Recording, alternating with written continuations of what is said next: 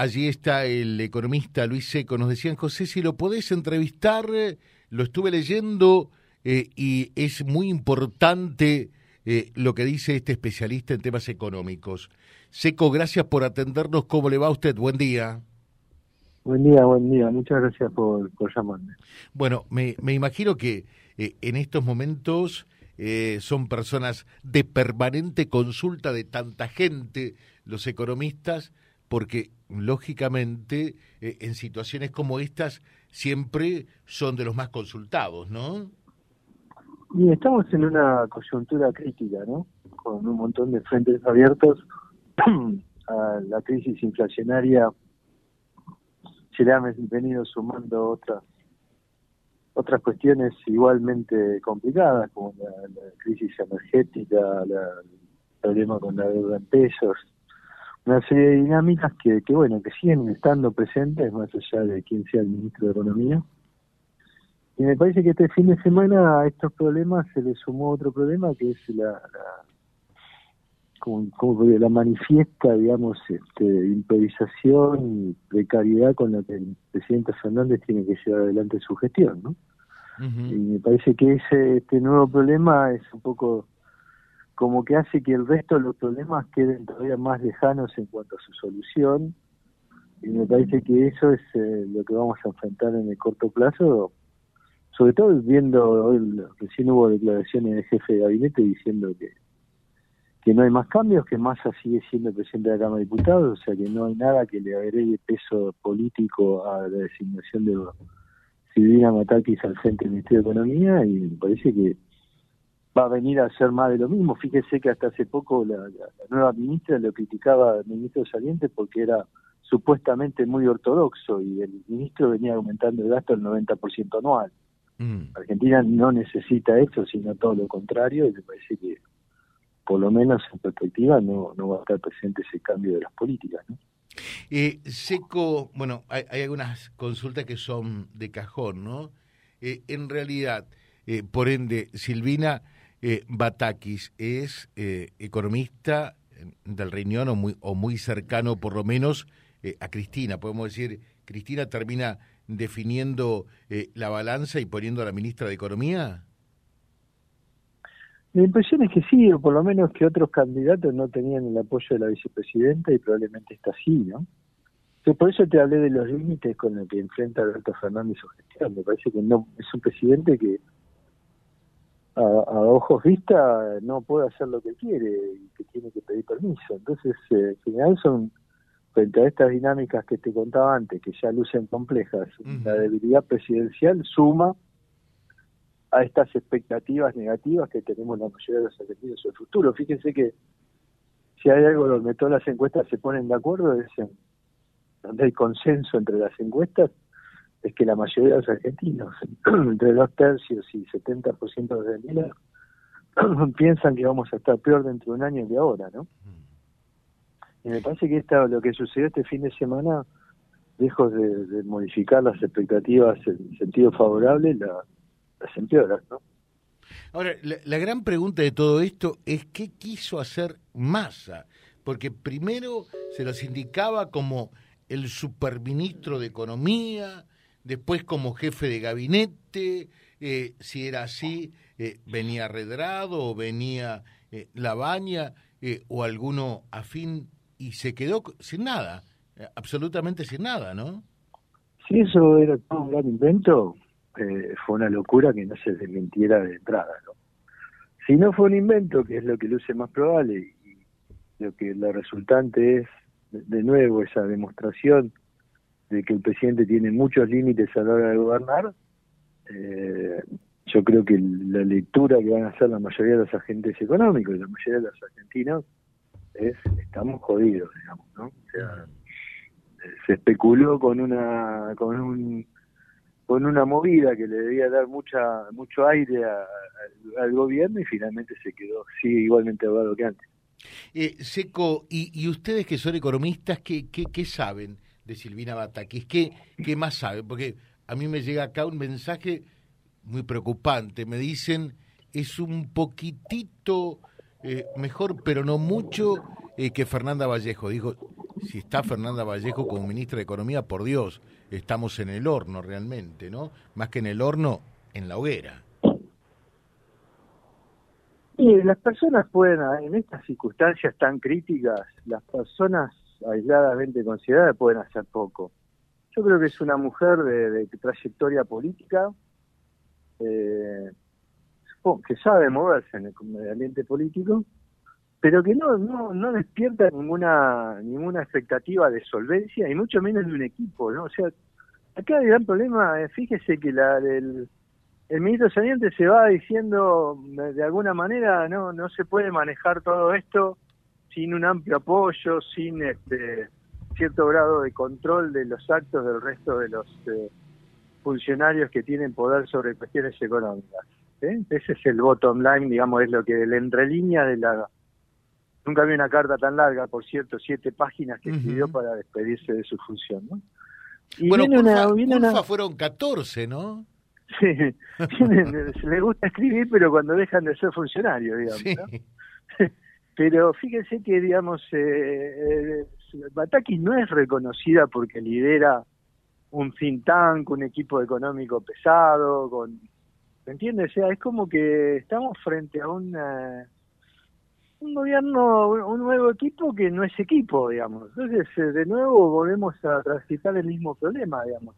se la va a rodear probablemente de de funcionarios designados eh, por, por fuera de, lo que es eh, Batakis, o sea que le van a poner, le van a armar un equipo, pero un equipo no se arma así a las corridas, improvisadamente, digamos, tienen que ser personas que con talento técnico, pero que se conocen con la mirada y que saben a dónde apunta, qué es lo que quieren, o sea, no, no hay una agenda, no viene con una agenda, viene a, a continuar probablemente con la, una agenda o en todo caso profundizarla y converger hacia lo que quiere la vicepresidenta. Por lo menos esa es la expectativa. Ya le digo, mm.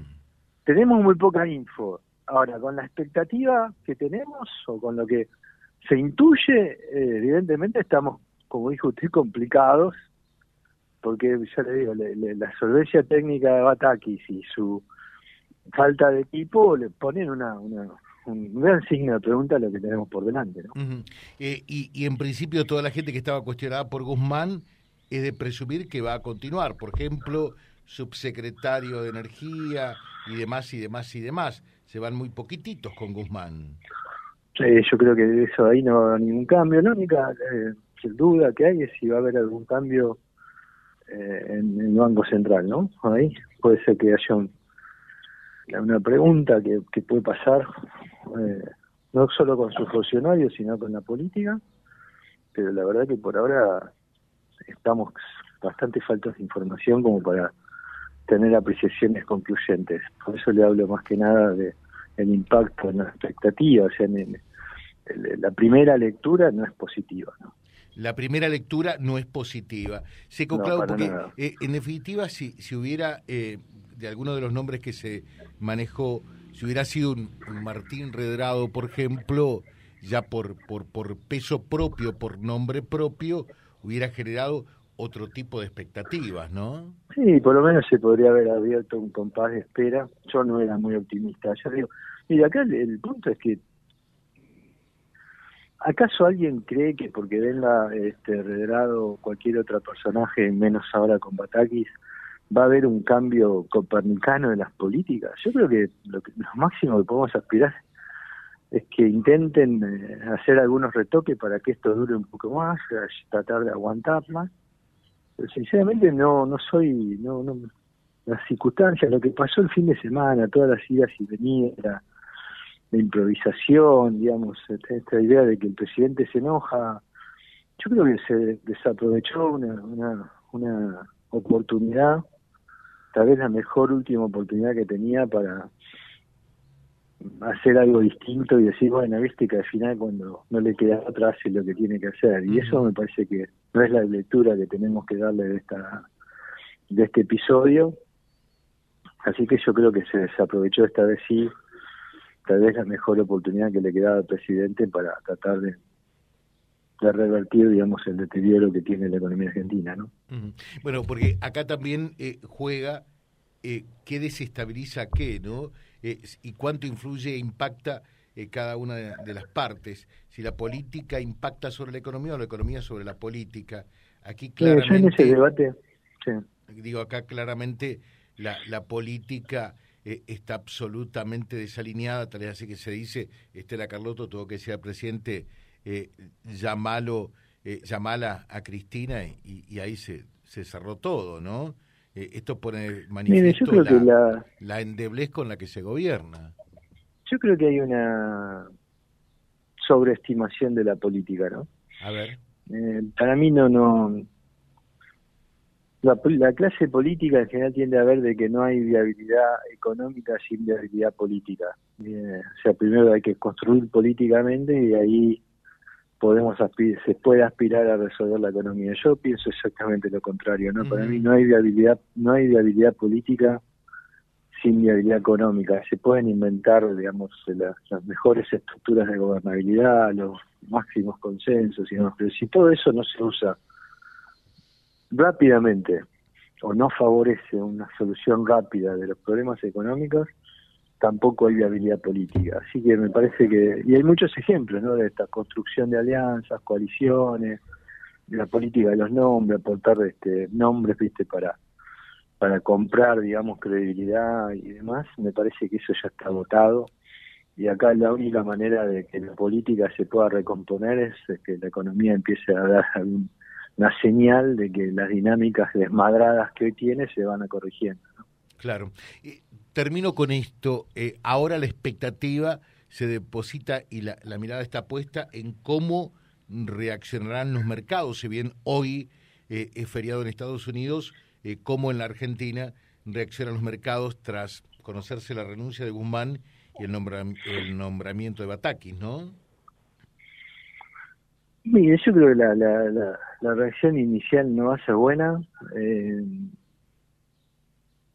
Obviamente siempre hay una pequeña compás de espera, una mínima luna de miel, como decir, bueno, esperemos a ver qué hace antes que de tomar decisiones precipitadas, pero hoy este no sabemos si que sea como decía antes, no, no intuimos de que no viene con una agenda de cambio. Eh, o sea, más, más que nada, como decía antes, algunas correcciones para que esto dure un poco más. Y bueno, eso se va a ir confirmando con los días. Mientras tanto, me parece que la luna de miel que va a tener la nueva ministra va a ser bastante corta eh, y que los mercados van a querer ver pronto si, si hay algún cambio consistente y el armado de un programa. Eh, quedó en evidencia que un, programa, un gobierno sin plan A tampoco se le pudo se le podía pedir un plan B, ¿no? eh, Ahora bueno, viene un nuevo equipo y por ahí viene con alguna idea distinta, esperemos, porque si no, más de lo mismo va a significar que, que la corrida que buscaba un gatillo, digamos, una excusa para perfeccionarse, ahora la tiene. Le dejo un saludo, Seco, muy atento, muchas gracias. ¿eh? Ha sido un placer. Gracias. Luis Seco, eh, que mm, mm, integra el Instituto de Auditores Internos de Argentina, es consultor económico, destacar eh, que precisamente escribe para distintos medios del país al mismo tiempo, es una persona de permanente consulta en distintos sectores económicos eh, y tiene también eh, una página de newsletter donde va vertiendo su opinión sobre la realidad económica. Es editor de newsletter Perspectivas arroba económica www.vialibre.ar, nuestra página en la web, en Face, Instagram y YouTube. Vía Libre Reconquista. Vía Libre. Más y mejor comunicados.